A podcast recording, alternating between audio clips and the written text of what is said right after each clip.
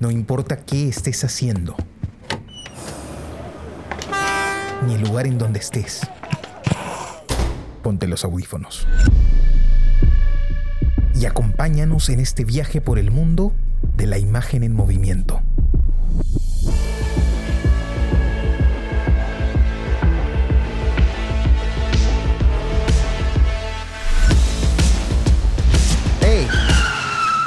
¿Qué cine pasa? ¿Qué tal amigos? Bienvenidos a este nuevo episodio del podcast ¿Qué cine pasa? El podcast donde hablamos de películas que acabamos de ver. Nos gusta decir que están en caliente para nosotros. Los saluda su amigo Carlos de la Torre Paredes. Me acompaña Jesús Alvarado. Hola Carlos, Jonathan, ¿cómo están? Y Johnny Alba. Hola Carlos, Jesús, ¿cómo están? ¿Qué tal amigos? Siempre un gusto aquí poder reunirnos para conversar sobre cine. El día de hoy pues nos ha tocado un, cortometraje eh, o un mediometraje tal vez eh, de los directores, aquí tengo apuntado que no se me vaya el nombre, son dos, Lázaro Gavino Rodríguez y Nicolás Pereda. Pero hay una curiosidad también en la película, que ha estado metido en la producción el, escritor pues, mexicano que es, que es muy conocido hoy en día, Mario Velatín, ¿no? Y ha formado también parte de, las grabaciones, todo es una, curiosidad de esta película. Bueno, esta es una película de propuesta, un cortometraje, un mediometraje propuesto por Jesús, y tal vez Jesús nos puedas explicar un poco qué te decidió a proponer esta película. Em, bueno, a ver, veníamos pues este, de ver una película mexicana, ¿no? Eh, que vimos, en realidad dos películas mexicanas, ¿no? Porque Jonathan propuso El Ángel Exterminador que vimos la semana antepasada. Eh, y la semana pasada que vimos este Animas Trujano, ¿no? Eh, entonces, bueno, se, me ocurrió que sería interesante de pronto seguir con esta, eh, con, esta seguidilla de directores este, o de cine hecho en México, ¿no? Porque, bueno, en, el caso de Buñuel, este, él no es mexicano, pero trabajó este, gran parte de, su carrera, de su filmografía en, la industria de México, ¿no? Eh, pero por supuesto, digamos, siempre me interesa particularmente ponerle foco a ciertas películas que están un poco, un poco más al margen, ¿no? que no, están dentro de la industria y que además son de este género que a mí me encanta, que, es el documental, en este caso documental creativo. Eh, esta es una película experimental, es sin ensayo, es, eh, se puede considerar docuficción, este, se puede catalogar de muchas formas, es muchas cosas esta película. ¿no? Lo primero que comentaría es que eh, estas categorías de cortometraje, mediometraje, largometraje, como dato, ¿no? Como dato, eh, son consideradas de diversas maneras, este, dependiendo de, dónde es que se presenten estas películas, ¿no? Hay festivales incluso que consideran cortometrajes hasta los 60 minutos, ¿no? Que, donde no existen los mediometrajes, ¿no? Em, mm, precisamente porque es difícil meter un, mediometraje dentro de, la, de, una programación con el título de mediometraje, ¿no? Hay otros festivales donde sí se aceptan, eh, donde hay otras catalogaciones, pero digamos como apunte nada más para tener en cuenta que eso es, muy diverso y, claro, cuando yo me enteré que hay, hay, películas que son consideradas hasta 60 minutos como, como cortometraje, pues es, es, medio loco, ¿no? Lo que enseñan en, lo que nos enseñaron en la escuela, lo que deben enseñar en las universidades es que usualmente pues hasta 20, 25 minutos estamos hablando de cortometraje, después sería un mediometraje y después un largometraje, ¿no? Pero bueno, eso es este intrascendente finalmente. Lo otro que quería comentar era que yo no, no estoy seguro si es que Mario eh, Bellatín participó como parte del equipo de producción, ¿no? Eh, en este comentario previo que hacíamos antes de empezar a grabar, este, pensé, Carlos, que te referías a que había participado en la producción como parte del elenco, ¿no? Pero yo no, sé si, si, si, participó como, como parte del equipo de producción. Em, lo que sí sé es que Nicolás Pereda, mientras hacía esta película, Nicolás Pereda es un director muy particular, ¿no? Eh, y como él tiene este acercamiento tan particular, digámoslo de alguna manera, al cine, eh, eh, él cuenta que él acompaña sus rodajes, sus procesos creativos de las películas. Estoy parafraseando, ¿no? Lo dice de otra manera, por supuesto, pero este, él cuenta que él acompaña estos procesos creativos de libros o de autores, ¿no? Y que esta película este, fue acompañada por la lectura de libros de Mario Bellatín, ¿no? Eh, entonces Nicolás Pereda termina, bueno, y, Lázaro Gavino eh, terminan em, incluyendo a Mario Bellatín dentro del, dentro del relato, ¿no?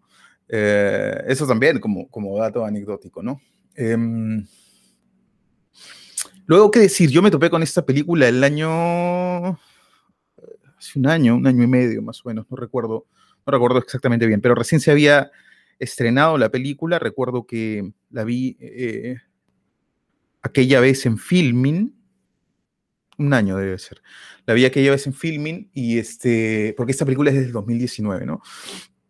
Eh, y es una película que ha pasado por diversos festivales, ¿no? Tiene esta, eh, esta, esta cualidad, es una típica película de festival, ¿no? Es una típica película de festival, siendo premiada, multipremiada en, en algunos casos, ¿no? Ahora, eh, este es un cine, por supuesto, que, que, que, amas o que odias, ¿no? Eh, porque es muy, es muy particular, es, es no narrativo. Hemos hablado bastante en realidad del cine ensayo y esas cosas. Este, entonces es muy fácil despegarse de, las narraciones que, plantea en sus películas este, Nicolás Pereda, en este caso con, Lázaro Gavino, ¿no? Yo hablo un poco más de Nicolás Pereda porque he visto un par de cosas más de él, ¿no? Este, que tienen un perfil, un perfil muy parecido, incluso un poco más disruptivo que el caso de, Mi piel luminosa, ¿no? Mm, como para hacer algunos comentarios y abrir pues el, debate a, ver qué les, qué les, pareció a ustedes la película. Em, lo primero que podría decir es que eh, la, película está bellamente filmada, ¿no? Está bellamente filmada y, empieza con, un, con una secuencia este, que es muy interesante, ¿no? Eh, que es, eh, es, este tipo de secuencias que a mí me hacen pensar que, el documental da cosas que la ficción no, puede, que la ficción no puede dar, ¿no? Donde pones la cámara, ¿no? La cámara interviene directamente, la pones frente a tres niños que están enfrentándose a una exposición y de ahí sale algo, ¿no? Eh, sin la certeza de qué exactamente va a salir, ¿no? Este, pero salen cosas, salen reacciones, salen miradas, ¿no? Este, hay un subtexto este, muy interesante entre, este, entre estos dos niños, salen comentarios eh, o apuntes gestuales, digamos, que, eh, que se pueden interpretar de muchas maneras, ¿no? Eh, y, en esa primera secuencia la película ya nos está planteando más o menos cuál será el, derrotero de las, de las siguientes secuencias, ¿no? Básicamente lo que, lo que plantean es, ubican la cámara, eh, cámara en trípode casi siempre, y esperan, ¿no? Y esperan a ver qué es aquello que ocurre. Yo intuyo que, sobre todo, estos planes que son, estos planos que son, o estas secuencias que son más oníricas, eh, perdón, perdón, se me cayó el micro, estas secuencias que son más oníricas, eh, eh, yo, yo, intuyo que, que, claro, por supuesto, sí han sido, este, han sido planteadas, ¿no? Y en cierta forma en todo hay un planteamiento, ¿no? ¿Hasta qué punto? Eso es lo interesante, ¿no? eso es lo interesante precisamente. Hay momentos en los que sí hay pura, o sí me atrevería a decir que sí hay pura observación, pero aún así desde un cuidado con respecto a la fotografía, ¿no? Algo que es muy difícil de, sostener en el documental muchas veces, ¿no? A veces en el, en el afán de, registrar cada vez más, eh, uno termina eh, mm, valorando sobre todo el contenido, aquello que se ve por encima de, este, de lo plástico, ¿no? A mí me parece que esta película no tiene esos apuros, ¿no? Este, que me parece que Nicolás Pereda y Lázaro Gavino son perfectamente conscientes de que la película se construye en el montaje y, no se desesperan, ¿no? Durante el rodaje. No se desesperan durante el rodaje y le ponen toda la fe a la creatividad, ¿no? Porque al final la película plantea eh, la existencia de un ser extraño, misterioso, este, que tranquilamente no podría existir, que, tranquilamente podría este, no existir, ¿no? Que yo me atrevería incluso a decir no existe, ¿no? Este, en base a una intuición que pudieron haber tenido los directores en determinado momento, ¿no? Ese salón que está cerrado, que tiene una M gigante, hay algo ahí que no se puede ver, hay algo ahí que, que está oculto a los ojos de los demás y a partir de eso se activa un dispositivo que sostiene la atención durante toda la película, ¿no? Que es la existencia de este supuesto Matías, ¿no? Este, que fue devuelto por sus padres adoptivos luego de empezar a, a, tener transformaciones monstruosas, ¿no? Y otro detalle que me parece interesante es que eh, Nicolás Pereda y Lázaro Gavino eh, Nicolás Pereda y Lázaro Gavino construyen a partir de, eh, de su imaginación, ¿no? O sea, que están permanentemente, varias veces hemos hablado con relación a las películas de ensayo que es básicamente reaccionar a cómo es que la mente está, este, eh, está percibiendo o cómo es que la mente está desarrollando una idea y, este, y, y las películas de ensayo ponen de manifiesto eso, ¿no? Y me parece que la película lo hace, lo hace desde el comienzo, cuando Nicolás Pereda plantea esto de por qué es que llegan a ese lugar, ¿no? Y lo explica con claridad, ¿no? Revela en ese, en ese caso cuál es la, qué es lo que originó la película, ¿no? Eh, y siguiendo esa misma lógica, eh, más adelante nos cuenta eh, en, la locución, ¿no? Este, Nicolás Pérez y Lázaro Gavino nos cuentan lo que estos niños piensan y después nos lo muestra, como supuestamente los niños lo piensan, ¿no? Este, eh, y, eso, este, por supuesto, también me parece, me, parece muy interesante, ¿no? Entonces, bueno, antes de seguir este, comentando, me gustaría escucharlos para ver qué les pareció.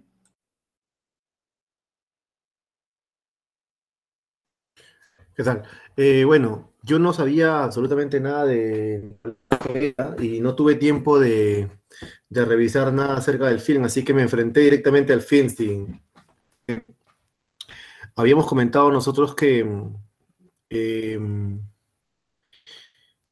hay, hay películas que tienen otra, demandan otra, otro tipo de, de concentración, por decirlo de alguna forma, del espectador o otro tipo de postura ante la película, ¿no? Este, y esta es una de ellas, que, que a propósito de tiene una apreciación muy, muy interesante sobre el, este, eh, sobre, sobre el cine. Eh, tiene una anécdota muy interesante que quería comentarla para.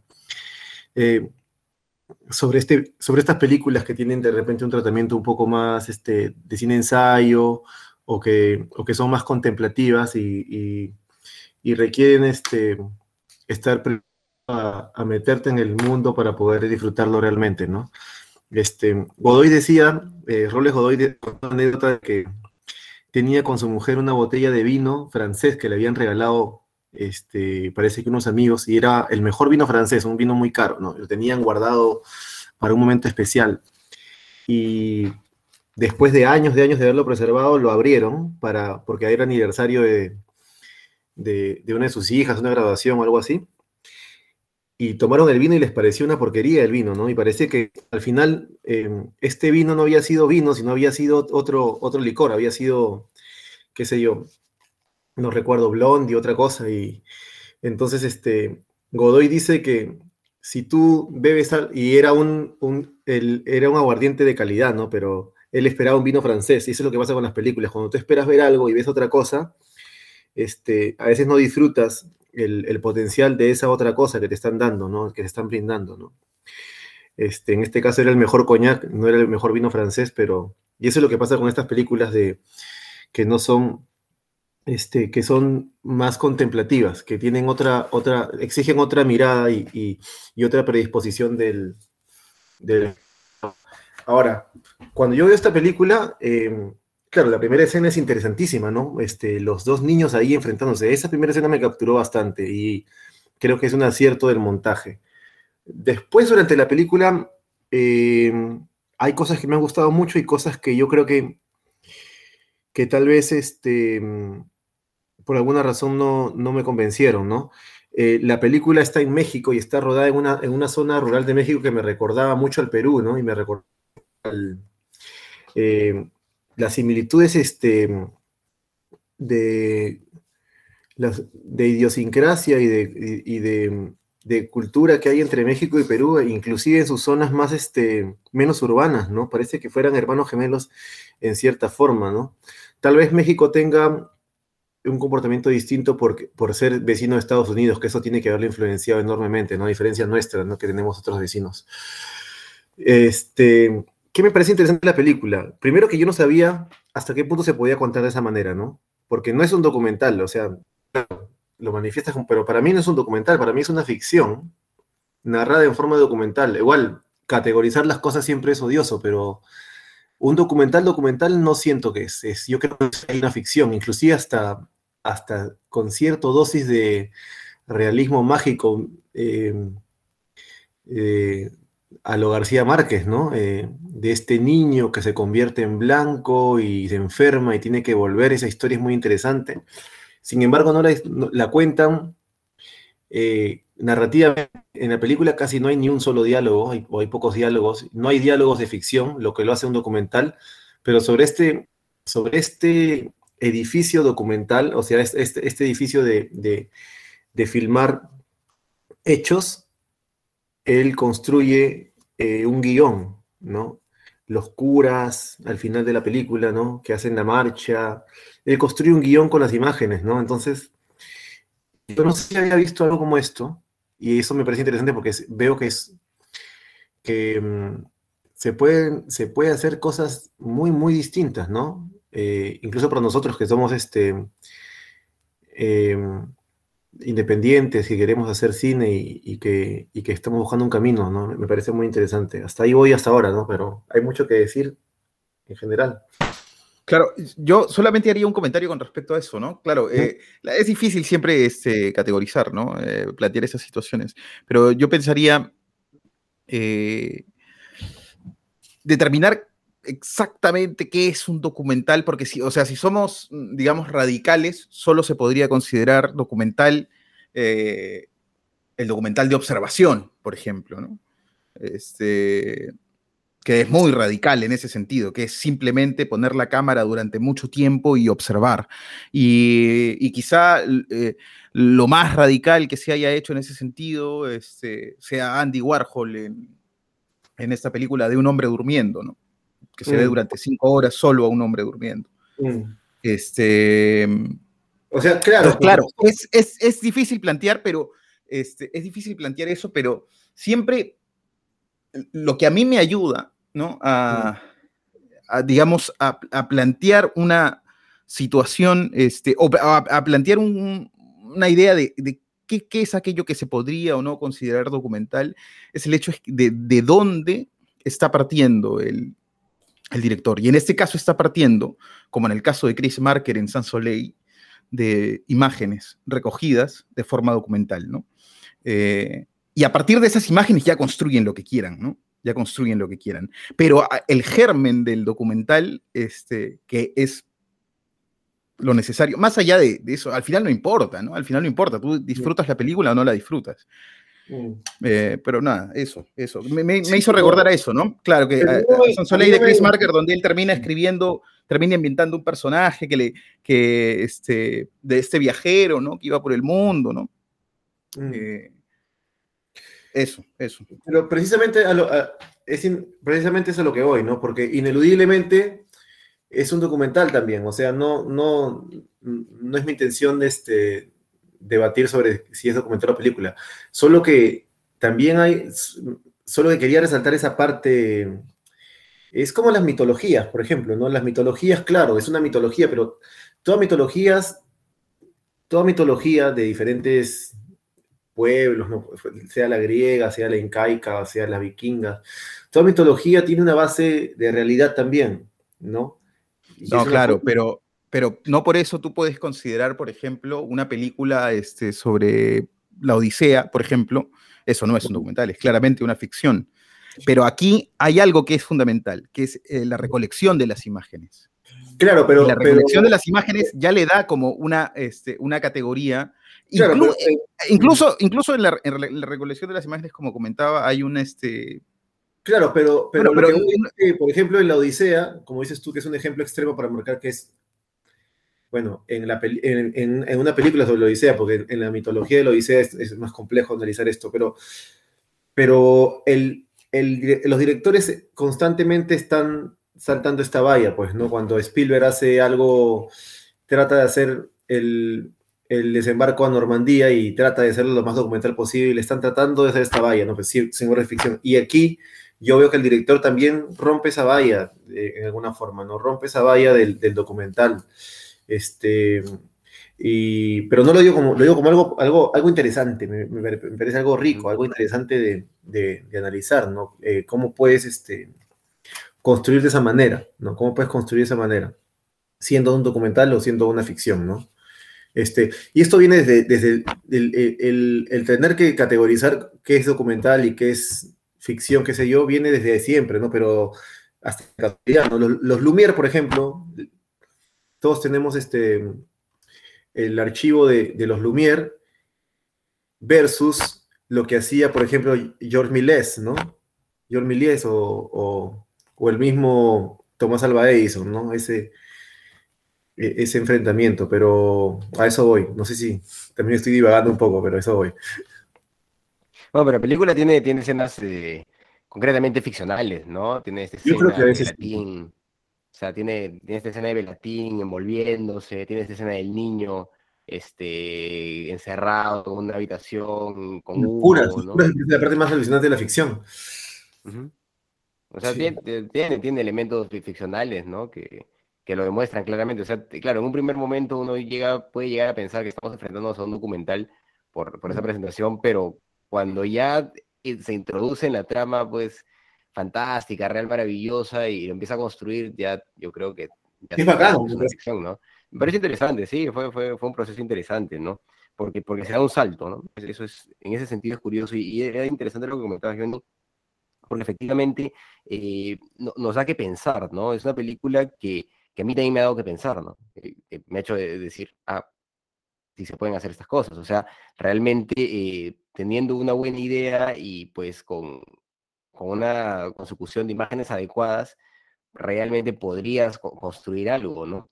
Y, acá lo hacen porque, no sé, ese niño que sale en las dos sillas tal vez es el, el niño del que hablan, no, no, lo tengo del todo claro, imagino que, por ahí va la cosa, o una idea de, del niño siquiera, eh, pero casi todo lo que se muestra es, algo que han recolectado pues este, de, gente que no son actores, parece que se hubiera recolectado realmente como lo, como lo plantean, ¿no? que llegaron a ese colegio para hacer una cosa específica. Eh, es, probable que sea cierto, es probable que también que no, ¿no? Es probable que, sea parte de la ficción solamente.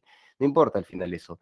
Eh, lo, interesante es que a partir pues de, de, este, de este montaje que se ha planteado y de un buen guion, se ha podido eh, desarrollar algo, ¿no? De hecho, esas escenas eh, a mí me sacaban un poco el cuadro, ¿no? Esas escenas ficcionales eh, creo que no contribuyen tanto a la película como, podrían, ¿no?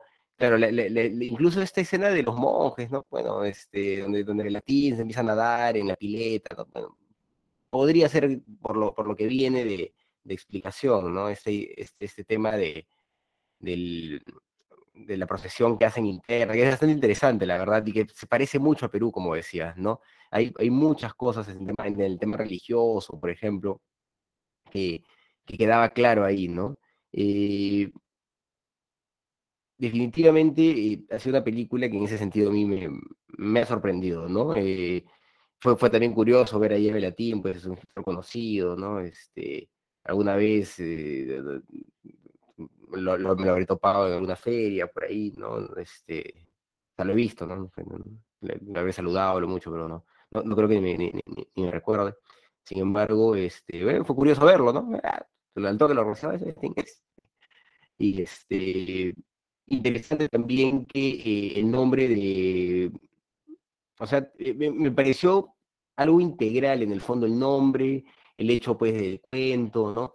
Pero el nombre me parece bestial, ¿no? El nombre eh, que es mm, Mi piel luminosa, conecta perfectamente con este muchacho pues que tiene este, este problema, ¿no? Que es, que es un niño indígena que ha empezado a volverse blanco, ¿no? Y que eso genera preocupación. Y, y, es interesante también ese planteamiento porque, porque es muy de nosotros, o sea, es muy latinoamericano, esa idea, ¿no? De, de, de, de ese hecho extraño que, que, empieza a generar pues una, una reacción de, algo horrible frente a, los demás, una transformación monstruosa le llaman, ¿no? Pero no es que se haya convertido pues en, en un insecto como, como le pasa a, a, a, Gregorio Samsa, no, no, no, no va por ahí la cosa, eh, sino que simplemente eh, como que se camaleoniza, ¿no? En, en, en esta, en, en, este nuevo espacio al que ha llegado y eso termina siendo monstruoso, ¿no? Claro, eso, ¿no? ¿Cómo? Un poco de Kafka, un poco kafkiano. Claro, es, es, es, curioso, pero también es una transformación interesante, porque no es que, que, que, tenga una transformación completa, sino que es una transformación de, de, rasgos mínimos, ¿no? De color de piel, de color de ojos, pero sigue siendo el mismo, sigue teniendo actitudes que lo hacen reconocible. Sí, mira, lo que, lo que yo sentí esta que me gustó, pero que hubiera sido mucho más interesante, bueno, tal vez eso es por mi lado peruano, ¿no? Pero yo lo, yo, yo creo que lo surrealista, para mí, el, para mí la, lo rural o la selva, yo creo que la selva misma peruana tiene una cultura muy, tiene una cultura muy surrealista, muy así, los colores, toda esa atmósfera que tiene eh, y ese tipo de, de ambiente que está, eh, que está detrás de todo esto, ¿no? Eh, me hubiera gustado que la película tenga un poquito más de eso, de, ese surrealismo, de ese... Eh, en la edición inclusive, los colores, todo eso, pero ahora no sé si yo estaré también divagando un poco, pero es lo que sentía. Eh, la película tenía otro ritmo también, ¿no? Uh -huh. es, un, es, un, ritmo diferente, ¿no? Es un ritmo más, más pausado. Hay, había partes oníricas bien interesantes, pero... Sí, bueno, yo, yo, yo, yo, no, yo, no, disfruté tanto esas partes oníricas, ¿no? Yo, creo que no, no le contribuían tanto a la película. Me, me, me dio esa impresión. Yo creo que si hubiera mantenido más el, el formato documental. Que eran muy bellas pero, pero que, sí. que, no estaban en el mismo contexto. Uh -huh.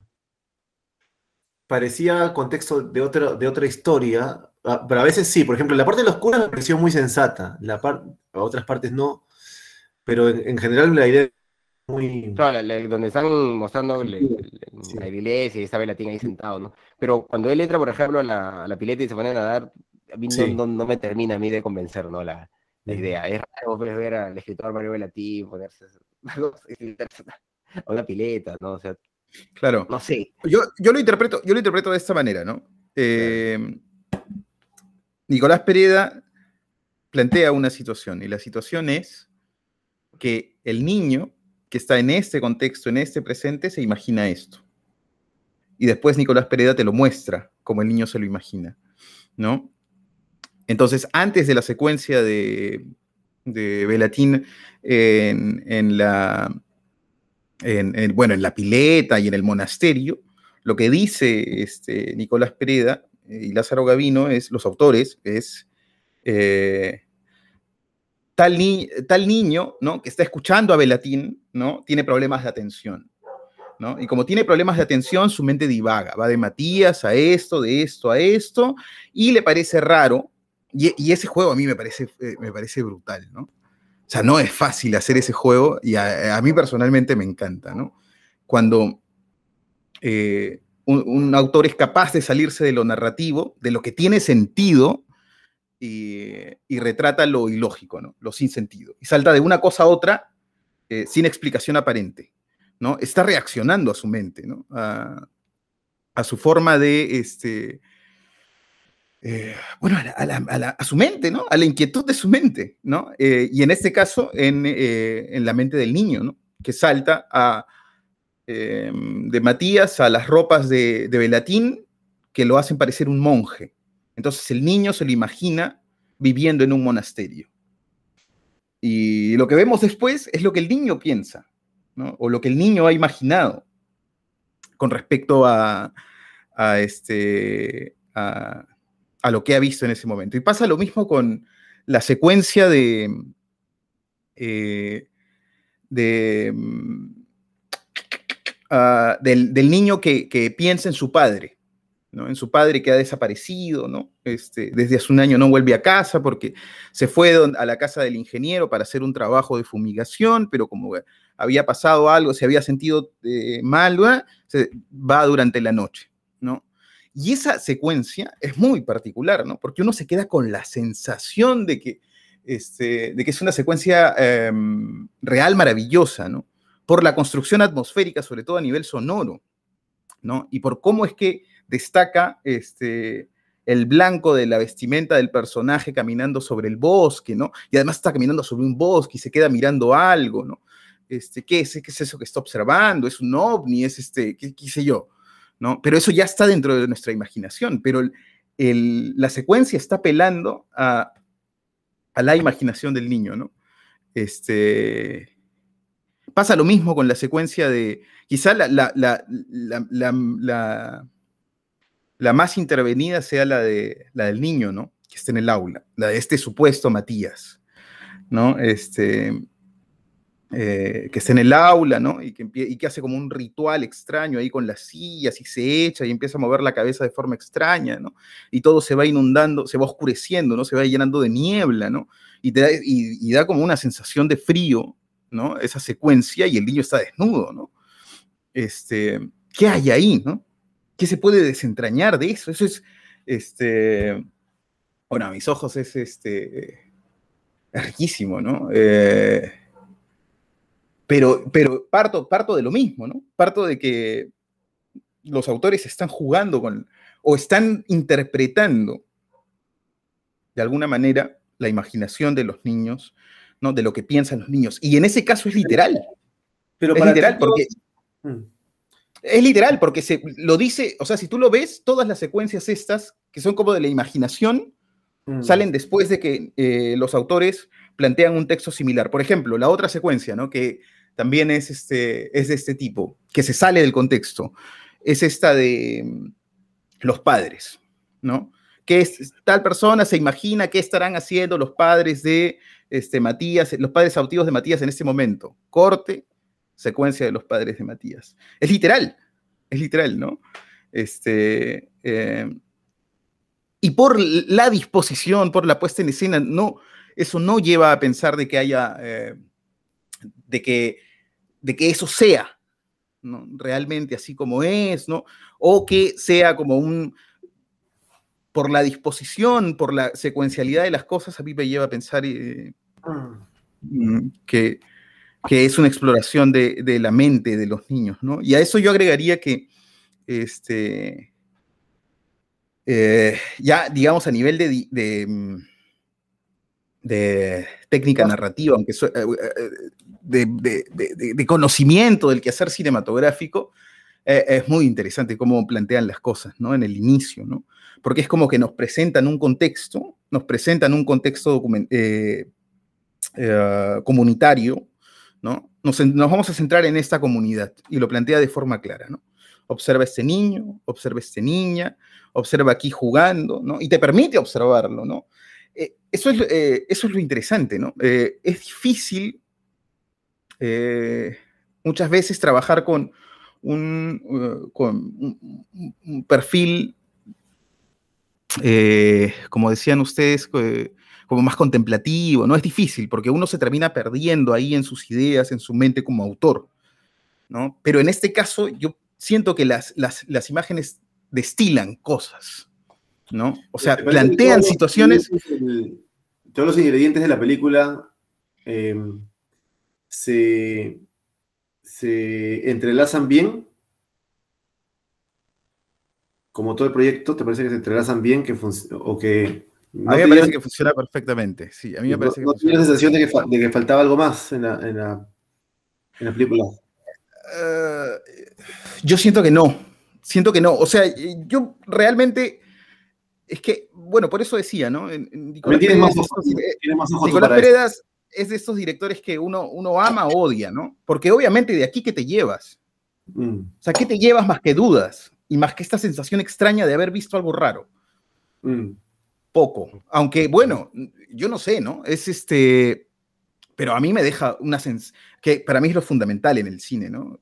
Me deja una sensación de inquietud, este, de, ¿qué, es esto que acabo de ver? ¿No?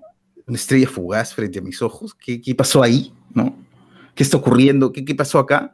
Este, y, y, a mí me parece que, y a eso quería llegar, que sostener los planos en este tipo de películas es fundamental.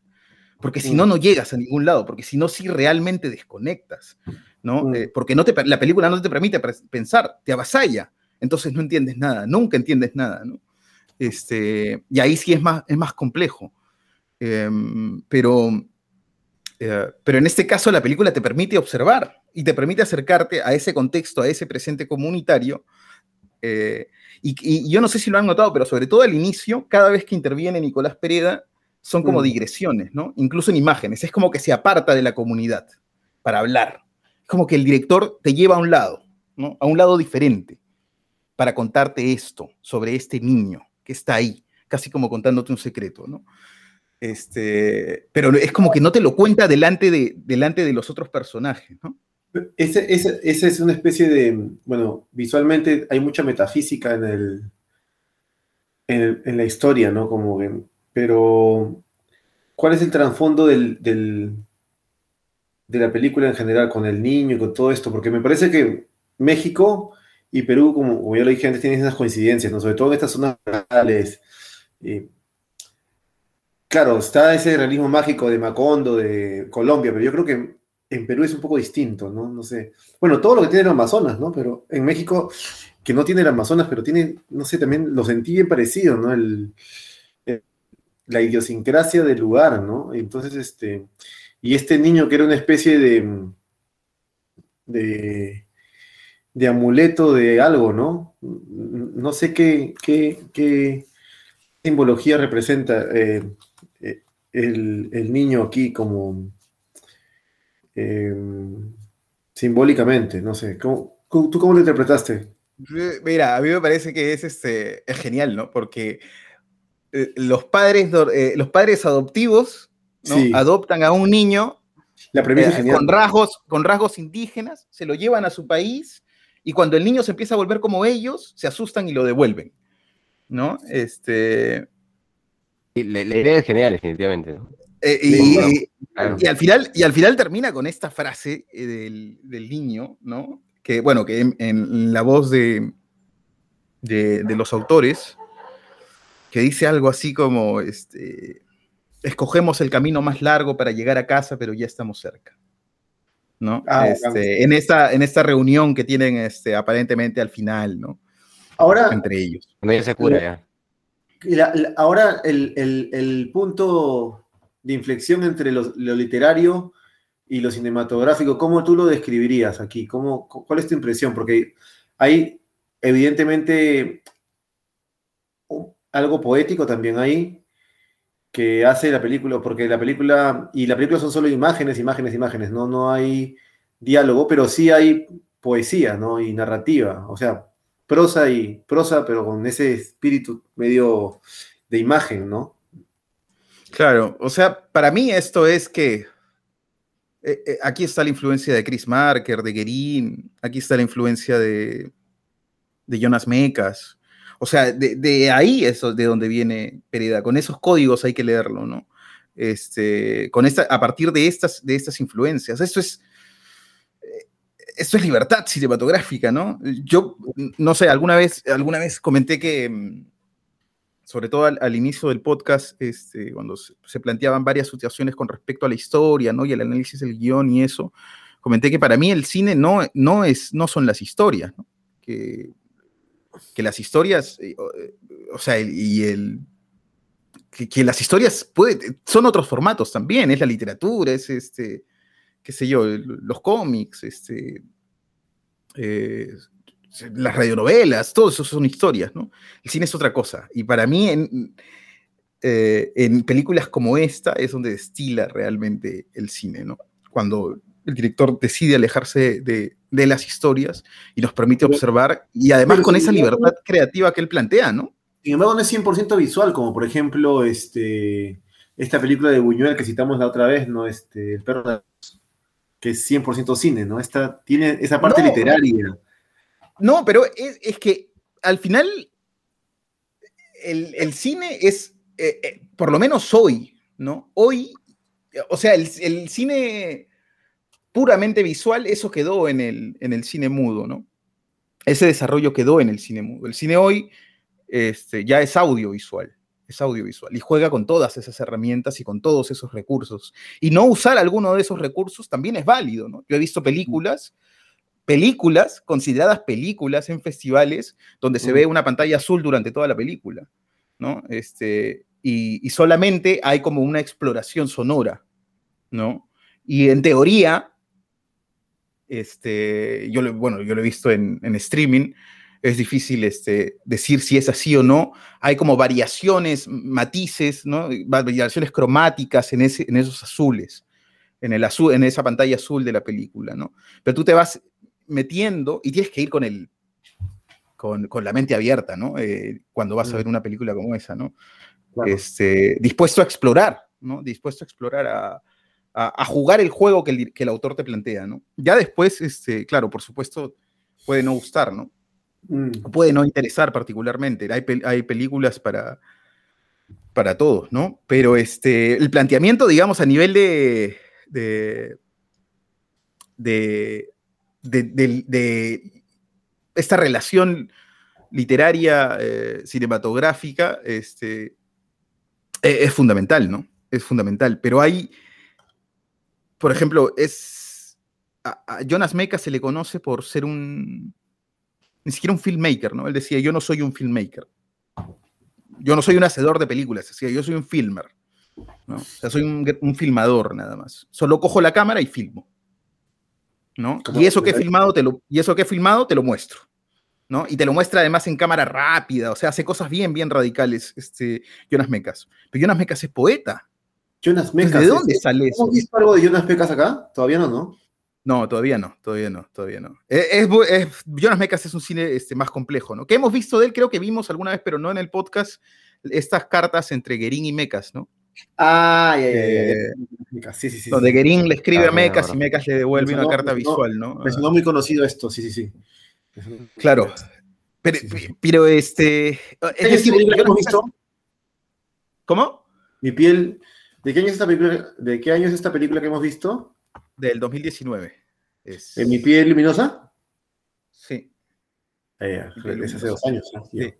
Este, entonces, este, claro, Jonas Mecas tiene una relación íntima con, con la literatura, ¿no? Con la poesía en este caso. Y en el camino descubre el cine. Este, y, lo, y, lo, entiende como otra herramienta y obviamente emplea su know-how para eso también, pero sin decir una sola palabra, ¿no? Hay directores que hablan más, hay directores que hablan menos. A mí me parece que da mucho para observar igual esta película, ¿no? que, No necesita ser, que no necesita ser este, eh, grandilocuente para mm. permitir observar, para permitir observar, para dejar ver. Y tomando en cuenta que es eh, ahora, ¿cuál es el... ¿Qué es un cortometraje qué, perdón? Es un cortometraje de 48 minutos, ¿no? Claro, de 40 creo. 39 creo, ¿no? Sí, 39 creo que tengo. Claro, este... Pero eh, la idea, digo, la película te permite observar cosas y yo siento que hay cosas que observar, sobre todo en las partes que, en, los partes que son de registro documental, ¿no?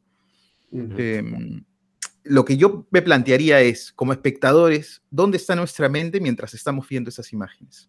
Ese es el asunto. ¿no? Y creo que ahí está la clave, ¿no? Por eso, bueno, yo lo he dicho varias veces, es muy, esta, esta no es una película de noche eh, para ver con la enamorada, ¿no? ¿no? es una película de entretenimiento. Esta es una película para verla con un café concentrado y observando, jugando el juego del director, ¿no? Este, Si hay un plano ahí y el plano está sostenido, tú estás explorando el plano. Eh, a ver qué es aquello que, que este plano quiere dar o, para qué está puesto ahí. Pero eh, bueno, al final todo eso es como, puede ser debatible, ¿no? Yo creo que lo fundamental, eh, y ahora, ¿cuál es tu, tu, escena que te impresionó más o que te, que te, llamó la atención?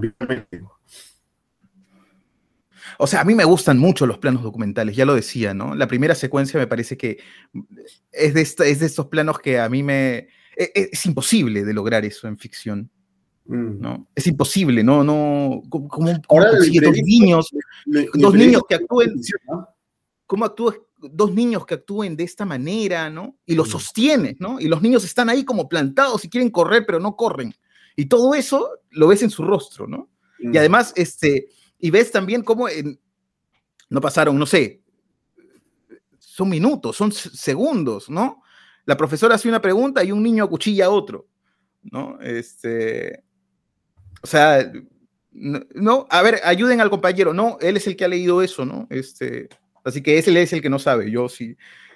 Eh, eh, estas cosas, ¿cómo, cómo las imaginas? ¿Cómo las planteas? De- definitivamente se puede, pero eh, hay algo que captura la cámara eh, cuando, es, cuando está frente a la realidad y cuando además los personajes que están eh, delante de la cámara son conscientes de esa realidad que hay que saber manipular también, ¿no? Porque, digo, en el montaje, porque en el montaje, porque si no, eh, pierden fuerza, ¿no? A mí me parece que eso está muy bien puesto ahí. Me- a mí, desde una perspectiva visual, a mí me encanta el planteamiento este, de registro, ¿no? Eso de, eh, o sea, si lo, leen, si lo leen de esta manera, ¿no? Es, escoges el plano, la acción que va a haber ahí, pones el trípode, escoges la lente, pones rec y esperas. A ver qué pasa.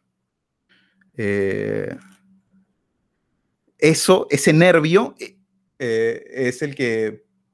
Pero bueno, lo que quería decir hace un rato es que nada de eso tiene sentido si es que uno no tiene, no tiene fe en el, en el documental, ¿no? O sea, hay que tener fe en, el, en que más allá, durante el rodaje, pues ya lo, lo he dicho muchas veces, ¿no? Uno está como nervioso, no sabe qué, qué está pasando, qué está registrando, si va a llegar a algún lado esto, no tiene historia, no tiene personajes, no tiene nada, ¿no? Este, pero sigues porque tienes confianza en que en algún momento encontrarás algo, ¿no? En este caso, eh, los autores lo encuentran en, en, no,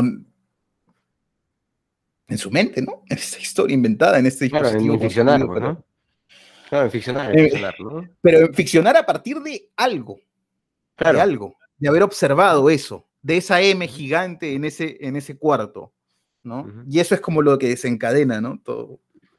Pero, o sea, realmente, ¿qué, eh, ¿ellos llegaron a hacer un documental ahí o es parte eso de la ficción? Es, es- es lo que a mí me deja pensando también, ¿no? O sea, porque Eso es- tranquilamente esto puede ser ficción, ¿no? O sea, agarran y dicen, bueno, vamos a un lugar y con ciertas características y, y la establecemos, ¿no? Y la M la pueden haber puesto incluso sin, sin ningún inconveniente, ¿no? Mira, tranquilamente, esta puede- estas pueden haber sido, estos pueden haber sido planos que, que ellos grabaron de verdad durante ese trabajo, ¿no? Y los grabaron. y, ahí, y ahí- y ahí quedaron los planos, este, pero se construye algo a partir de eso, ¿no? Yo tengo, tuve un profesor que, que siempre me decía, guarda todo, ¿no?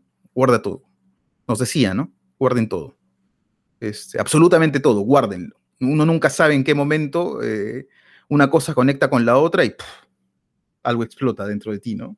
Que genera algo, ¿no? Este, y obviamente ahí está, ahí, ahí está la, la, la creatividad de ellos, ¿no? Este, Claro. y eso hace al final interesante esta película, ¿no? Como tiran de algo eh, que es nada, ¿no? No, no sé si no es nada, ¿no? O sea, es un planteamiento interesante y lo, lo tejen bien, ¿no?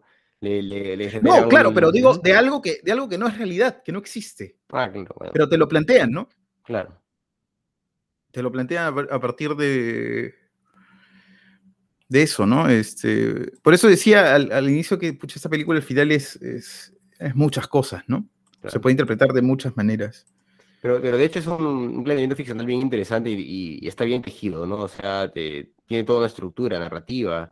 Eh, de- desde la llegada de este muchacho, bueno, de- el tema este, pues, de, de claro, de, de la imaginación representada, a, a mí me, me parecía que, que le cambiaba el ritmo, ¿no? A la película. Y, y por eso como que me, me generaba algo de resistencia. Sin embargo, yo, yo sí notaba claramente, pues, que que todo llevaba hacia algo, ¿no? O sea, el niño se cura al final, ¿no? Y es, y es, lo, es hacia lo que está apuntando este, esta narración. Lo acogen, eh, no, no se le acercan porque está como en cuarentena, pero todos piensan en él, y hay una progresión, ¿no? Si bien va saltando de personajes a personajes, esta línea narrativa que, que organiza todo eh, está clara, ¿no? Y, y, tiene elementos que, que van haciendo que, que, avance, se desarrolle y tenga un final, pues, ¿no? Concreto. Entonces, eh, creo, creo que, que, no, es, no es que no sea nada, ¿no? Sino que hay un planteamiento ficcional bien, bien establecido ahí que, del cual han tirado, ¿no? Eh, de hecho, alimentados por, eh, probablemente, puede ser, ¿no? Puede ser que, que lo hayan grabado en, en, este trabajo documental, pero como te digo, yo sigo insistiendo que también puede ser que simplemente te dijeran, queremos hacer una película con estas características, eh, vamos a un lugar que tenga esas características y, se fueron a grabar y a grabar así como dices, ¿no? Podría ser también. y, y es la impresión que me da. De... Podría ser, pero rara vez, rara vez una película como esta está clara desde el inicio, ¿no? Esto, claro. esto, se construye usualmente en el montaje, pero, o sea, sí es cierto, ¿no? Podrían ellos haber pensado, queremos hacer algo, no sé, y en base a, y justo estaba leyendo, bueno, lo dice Nicolás Pereda, ¿no? Yo estaba leyendo a Bellatín, ¿no? Mientras hacía esta película, leía, leía a Bellatín. Claro. Este, y eso, y hay una influencia ahí, por supuesto, también, ¿no? Que lo, lo termina haciendo, este, incluso poner a Bellatín en la película, ¿no?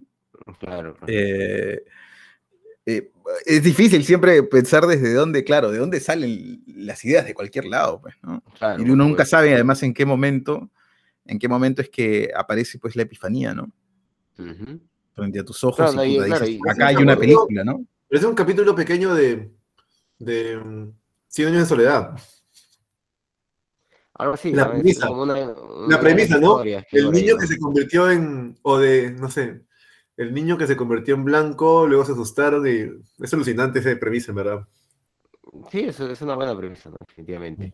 Eh, y, y- y engancha bien y funciona bien y a nosotros nos, nos- nos lleva la atención también porque lo, lo interpretamos rápido, ¿no? Lo entendemos rápido. Eh, el- el- ese discurso real maravilloso, pues para nosotros ya es casi común, me parece. Incluso eh, las actitudes de las personas, el hecho de cómo se cura, ¿no? Eh, que se asuma, a mí me pareció súper interesante el, el planteamiento de que los monjes que estaban ahí enclaustrados se dieron cuenta que tenían que hacer la procesión adentro por 10 kilómetros y de esa forma la fuente adquiría este, poderes curativos. ¿no?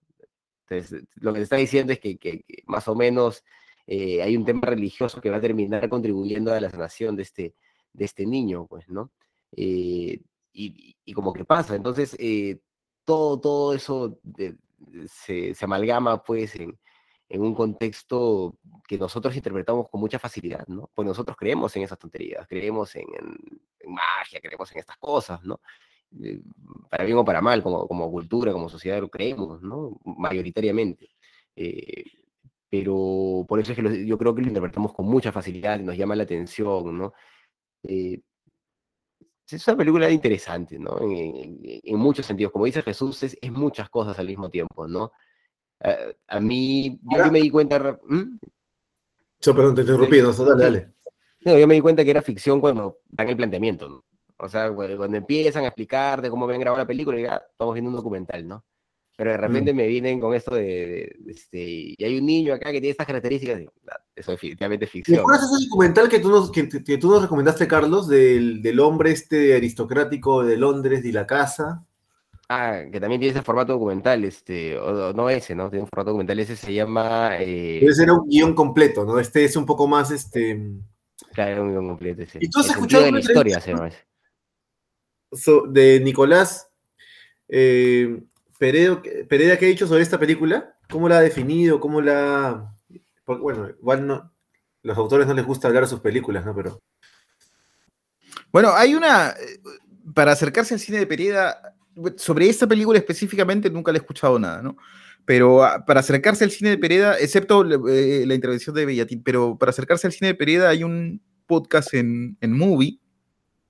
eh, en en el, este podcast Encuentros, mm, que se puede encontrar en Spotify, me imagino que en otras plataformas Buenísimo. también. Se llama Movie Encuentros. Y ahí hay un encuentro entre Nicolás, Nicolás Pereda y, y Matías Piñeiro, que es un director argentino también muy interesante, eh, que es conocido por haber hecho re- reinterpretaciones cinematográficas de Shakespeare, ¿no? O sea, cosas así muy locas. Eh, donde, donde uno se puede acercar al, a- al cine de Pereda y a la forma en la que, en la que piensa un director, un, un director co- como él, ¿no? Este, Eso. Bueno, y después algo de información debe haber en internet, ¿no? Este. Mm. Mm. Buenísimo, buenísimo. Sí, me gustaría escucharlo también. Yo creo que también películas como esta requieren una segunda visualización y un ojo entrenado. Pues yo creo que tu ojo, Jesús, está más entrenado para el pero, pero sí, sí decir que Pereda, ¿no? Eh, tú escuchas a Nicolás Pereda y es un explorador. O sea, es mm. un hombre con la mente abierta. No es un genio, pienso mm. yo. ¿no? No, no, no siento que sea un. Lo que siento es que es un hombre dispuesto a explorar. Mm. Este, con ese espíritu de. A los Robles Godoy. De pensar en cosas, de empezar en cosas distintas, en cosas nuevas. Este, y que además tiene un amor, me parece, este, auténtico por su forma de hacer, de hacer cine, ¿no? Él dice algo, algo, eh, bueno, no, estoy seguro si lo dice él, de repente lo dice Matías Piñeiro, pero eh, se dice en este contexto, ¿no? Y se reafirman entre ellos, ¿no? Que, que es gente que no puede vivir este, sin, sin hacer cine, ¿no? Mm. Mm, que, que, está enseñando cine en, en, escuelas, en esto, en lo otro, que están en... él, pero si no están rodando, si no están trabajando en un proyecto concreto, sienten que están perdiendo el tiempo, ¿no? Sí, Se puede ser, puede uno tener mucha empatía con esa sensación, ¿no? todos los creativos creo que están siempre en ese proceso, ¿no? lo más importante al final es su, producción, ¿no? Bueno, una película de 39 minutos, muy interesante. Sí, es una película bastante interesante. Amigos, ¿estamos listos para calificarla o todavía queremos comentar un poco más sobre la película? Sí, vamos. Vamos, vamos a calificarla. Muy bien. Muy bien, ¿quién empieza? Johnny, tú, yo. Eh, a ver, yo empiezo si gusta. Nada, pero Jesús al final, ¿verdad? A mí empiezo si gusta.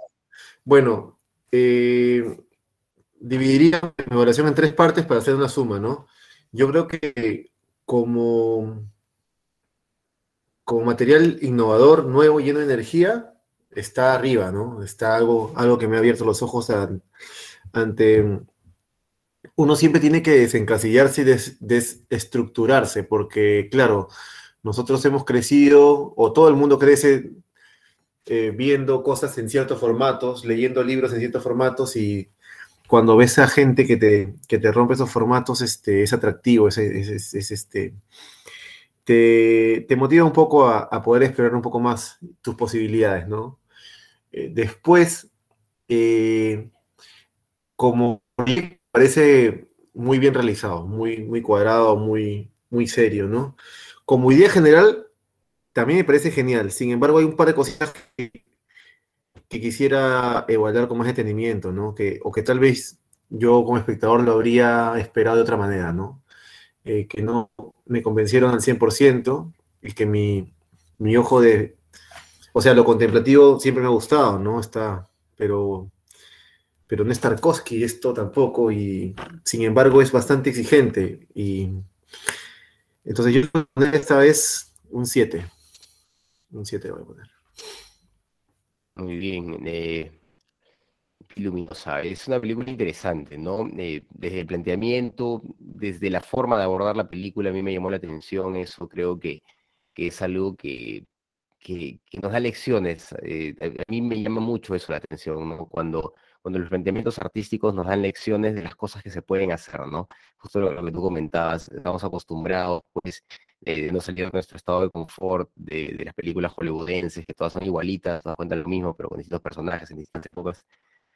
Eh, y es interesante, refrescante poder ver estas cosas, ¿no? y más aún saber que es algo que eh, que se puede hacer, ¿no? O sea, ver esas películas te hace pensar, ah, mira, se pueden hacer estas cosas, ¿no? Se puede hacer otro tipo de cine, se puede hacer cine con imaginación, con, eh, con coraje, ¿no? Yo, yo sí, siempre me lleva a pensar eso de ese tipo de películas y por ese lado me ha, me ha gustado mucho, ¿no?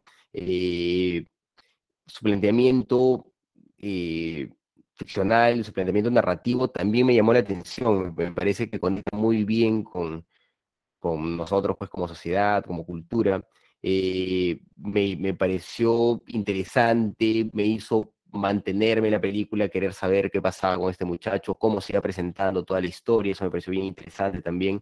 Eh, me parece que, hay un guion bien amarrado ahí, ¿no? que se puede haber construido en el montaje, pero está, bien, bien estructurado el, guion para llevar hacia algo, ¿no? Es, es este sanamiento, sanamiento final del, del personaje.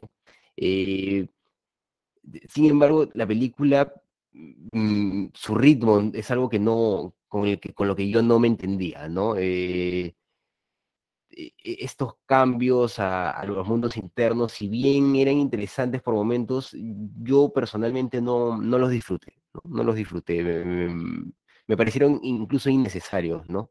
Eh, porque para mí rompían el, ritmo que, me estaba planteando el, formato más documental, ¿no? Eh, claro, puede ser lo, lo, que, lo que comentaban, ¿no? Eh, lo que comentaba Johnny, de, este, de que tú estás esperando una cosa y, pruebas otra y, no, no, la disfrutas, ¿no? Podría ser eso, podría ser que yo tenía la expectativa de, estar viendo algo con formato documental y es por eso que no, no, no pude disfrutar estos, estas partes, pero aún así yo creo que le tragaban mucho la película, ¿no? Eh, me dio esa sensación, me dio esa sensación y más allá de eso, la, película me parece que funciona, eh, logra los, objetivos que tiene, eh, pero sí es una película que, se me hizo un, poco pesada por momentos, ¿no? O sea, ideas interesantes, ah, bacán, pero sí se me, se hacía pesada por momentos. Principalmente esos momentos eh, casi oníricos, ¿no? Em, con los que no conecté. Yo en este caso le voy a poner 6 por eso, ¿no? Genial, voy yo. A ver, e, este es un cine que a mí me encanta, ¿no? Este. Mm, primero porque eh, nos acerca, ya creo que lo he dicho muchas veces, pero nunca está de más reforzarlo, ¿no? Nos acerca a la forma de eh, interpretar, de acercarse a la realidad de los autores, ¿no? Este, no necesitamos en realidad, eh, creo que escuchando a Pereda explicar sus películas o intentando explicar su cine, se saca mucho menos que viendo sus películas, ¿no? Y eso es fundamental, ¿no? Porque no hay explicación aquí. No hay explicación, no hay razón, no hay razón. La razón no juega. Este, precisamente por eso eh, no es narrativo, ¿no? Eh, pero bueno, a, la vez, este, como comentaba Carlos, eh, hay un, más que hay una historia, ¿no? Con un personaje, con una ligera transformación, pero es sobre todo un dispositivo, ¿no? Eso es lo fundamental, ¿no? Eh, que es, esta, e, es aquello, bueno, ya hemos hablado de eso muchas veces, ¿no? Pero aquello que le da estructura eh, a, esto, ¿no? Este, y, detrás de todo eso, como algo que sostiene, que contiene la película, eh, está esta, esta genial forma de observar que tiene, que tiene Nicolás Périda, ¿no? Esta capacidad de decidir dónde poner la cámara este, para observar las acciones, para observar las acciones de los personajes. Cualquiera que se haya enfrentado a un rodaje sabe que cuando tú llegas a una locación o llegas a, registrar algo, tienes mil posibilidades frente a ti. Y muchas veces tienes que decidir, este, sobre todo cuando estás haciendo algo en formato eh, ah, un poco más documental, ¿no? Porque la ficción tiene estas cosas que hay, el scouting y el scouting del scouting y el storyboard y, este, y todas estas cosas que, bueno, uno llega al rodaje y claro, hay muchas cosas que hacer, pero más o menos que los planos ya están definidos, ¿no? Este, por supuesto hay, hay hibridaciones en el camino, ¿no? Hay, hay cineastas, hemos hablado en algún momento de él, ¿no? Como... Em, como, bueno, no recuerdo ahora mismo su nombre, pero el director de, de nuestro tiempo, ¿no? Este, este otro eh, director mexicano que tiene películas muy interesantes, ¿no? Este, eh, no recuerdo ahora su nombre, pero que tiene como un acercamiento más documental hacia la ficción también, que trabaja con unos actores, pero él sí hace ficción, este, y que también está como en este, en este, eh, digamos, en este umbral, ¿no? Entre estas dos vertientes, ¿no? Este, pero, y, yo rescataría además, eh, de vuelta, de vuelta lo diría la... Carlos Raigadas, ¿no? Eh, Carlos Raigadas, la, capacidad que tiene Nicolás Pereda para... Eh, construir en el montaje ¿eh? a partir de sensaciones, a partir de... Yo estoy casi seguro por el perfil de director que es Nicolás Pereira, habría que escucharlo hablar de la película, ¿no? Habría que averiguar un poco más. estoy casi seguro que este, él es de los directores que hace este, tratamientos de, de tipo espiral, ¿no? Yo no lo veo con un guion cerrado llegando al rodaje, ¿no? Lo veo con la mente abierta, esperando reaccionar este, a las situaciones, ¿no?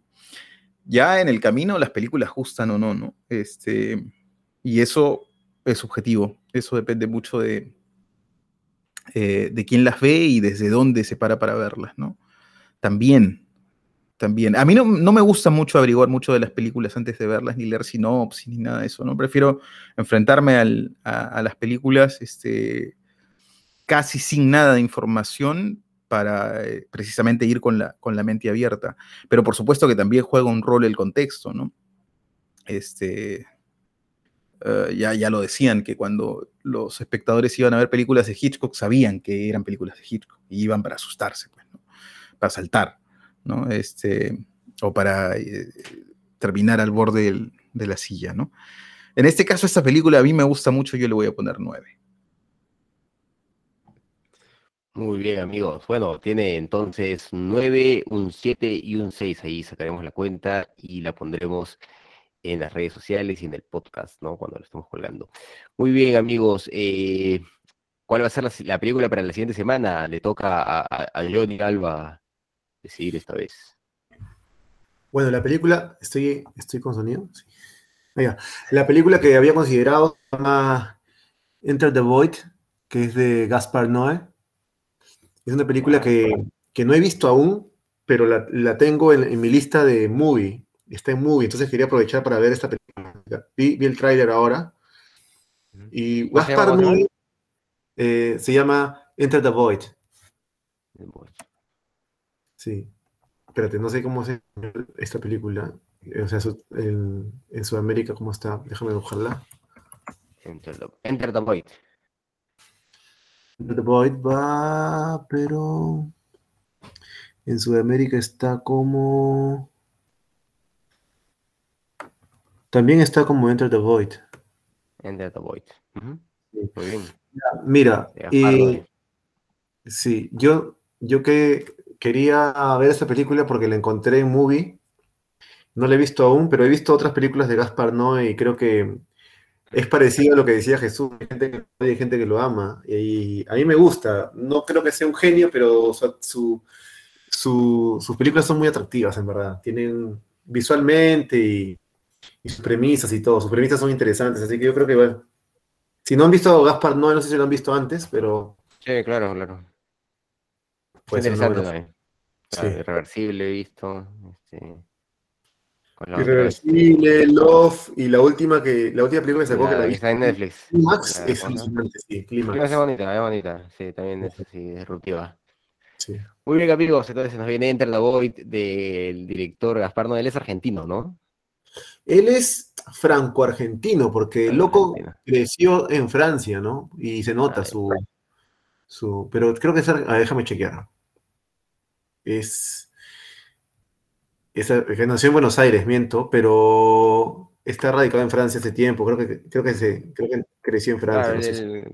Claro, el, otro es francesa también. Bueno, y la italiana la tienen los argentinos por default, ¿no? Sí. Muy bien, entonces Enter the Void de Gaspar Noé para la siguiente semana. Muy bien, amigos, eso ha sido todo por esta oportunidad en su programa ¿Qué cine pasa? Hemos sido sus amigos Carlos de la Torre, Johnny Alba y Jesús Alvarado. Hasta una próxima. Ciao. Ciao.